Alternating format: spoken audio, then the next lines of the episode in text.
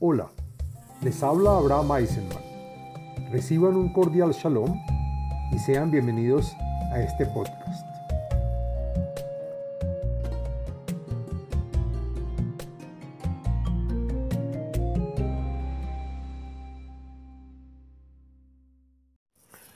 Shalom Alejem. Este podcast pertenece a la serie del tema del libro de los Salmos.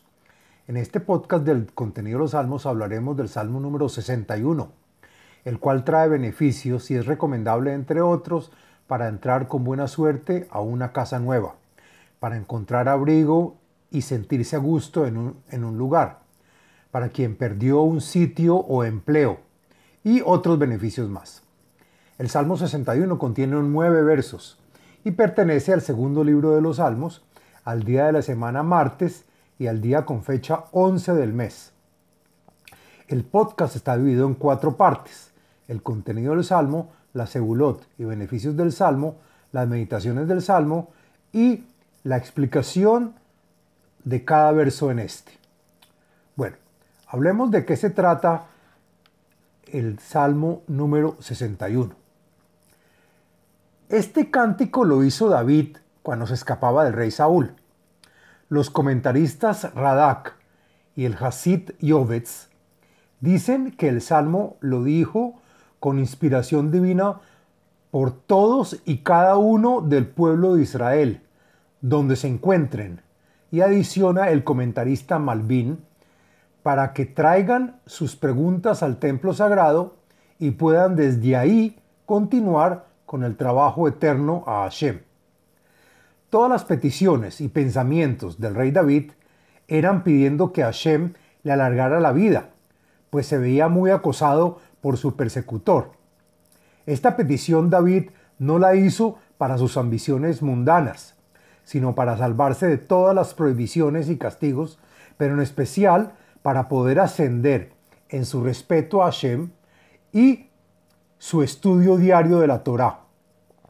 Por último, la intención del rey David en este salmo es el agradecimiento a Hashem por haberle dado el derecho de ser rey de Israel Asimismo, y según el comentarista Meiri, el rey David pide para que el futuro le traiga tranquilidad y que su reino se extienda y dure muchos días. Bueno, ahora hablemos de la segulot del Salmo número 61. Encontré en varios libros y fuentes las siguientes segulot o beneficios para los cuales se puede adoptar y están relacionadas a este salmo. La primera es para entrar con buena suerte a una casa nueva. También para contrarrestar temores y miedos infundados.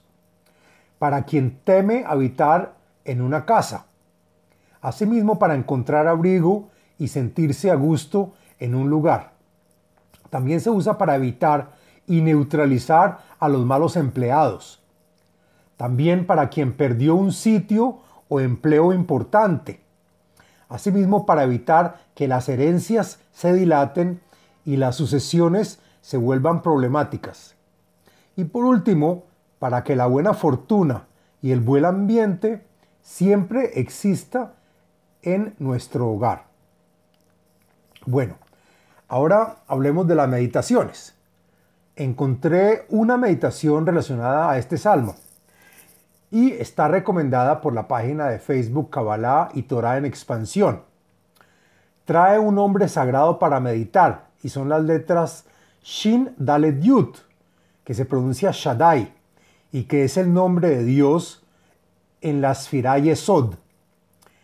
Dice la página que cuando estés a punto de cambiar casa, repite el Salmo número 61 en la antes de la mudanza, con una oración apropiada, confiando en el santo y poderoso nombre de Shaddai, y así experimentarás bendición y la buena fortuna. Bueno, ahora hagamos la explicación del texto del Salmo número 61. Lo siguiente es la explicación del contenido y los comentarios del texto del Salmo. La Menatseach al Neginat le David el salmo fue escrito para el levita, director de los que entonan y también tocan un instrumento musical llamado neginat, según el comentarista Metzudat David. Salmo escrito por el rey David. Shima Elohim Rinati, Hakshiva Tefilati. Escucha mi súplica, Elohim. Adiciona el comentarista Meiri. Mi rezo que es cantado y dicho en voz alta, atiende mi plegaria. Aclara el comentarista de Benezra que la diferencia entre súplica, que es cantado, y la plegaria, es que la plegaria se dice en voz, en voz baja y con el pensamiento y el corazón.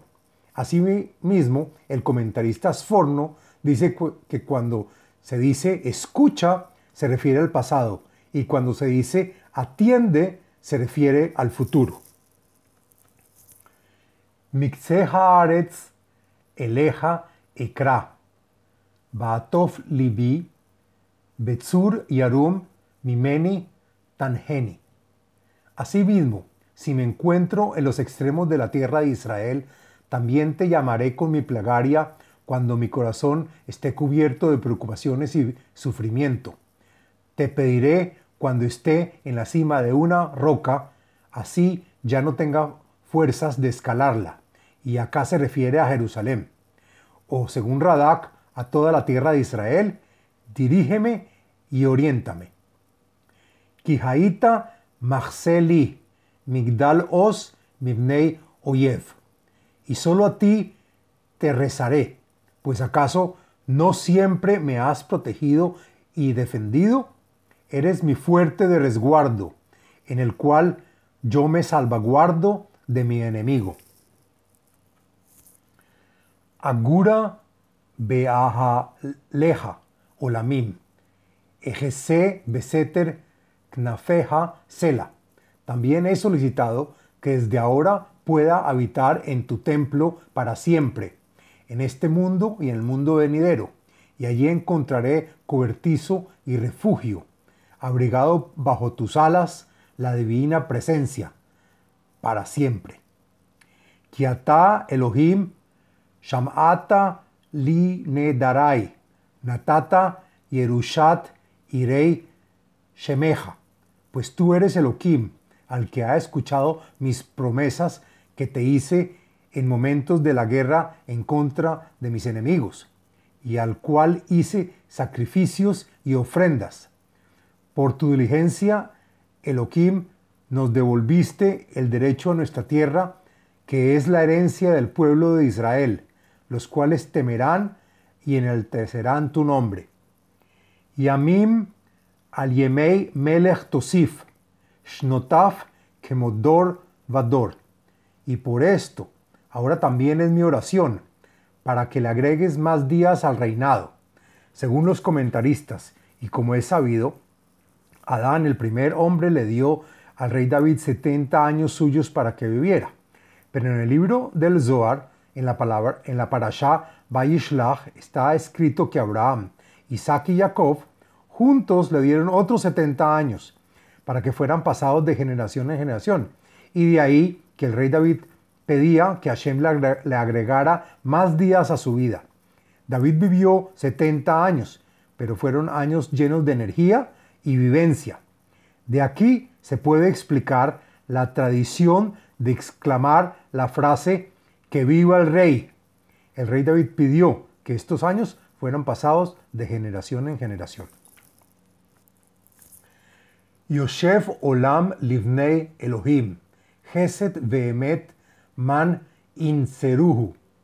Y entonces el rey David se afirmó frente a Elohim para siempre y para no necesitar salir nunca más a la guerra, pues solo en misericordia y verdad es lo que Hashem se ocupa, los cuales son efectivos.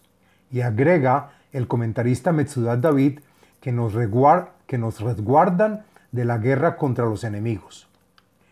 Ken Azamera Shimhalaat Le Shalmei Nedarei Yom Yom. Y te prometo que tal como te alabo cuando tenemos victoria de la guerra, asimismo te cantaré y alabaré tu nombre por siempre, y también cuando ya no tenga que salir a guerrear más. Asimismo, será el momento de pagar mis promesas, que tomé día a día cuando estaba en problemado. El comentarista Meiri agrega que ahora sí podré servirte de seguido y sin pausa, pues ya no tendré más guerras. Hasta aquí la explicación del Salmo número 61. Fin del podcast del Salmo 61.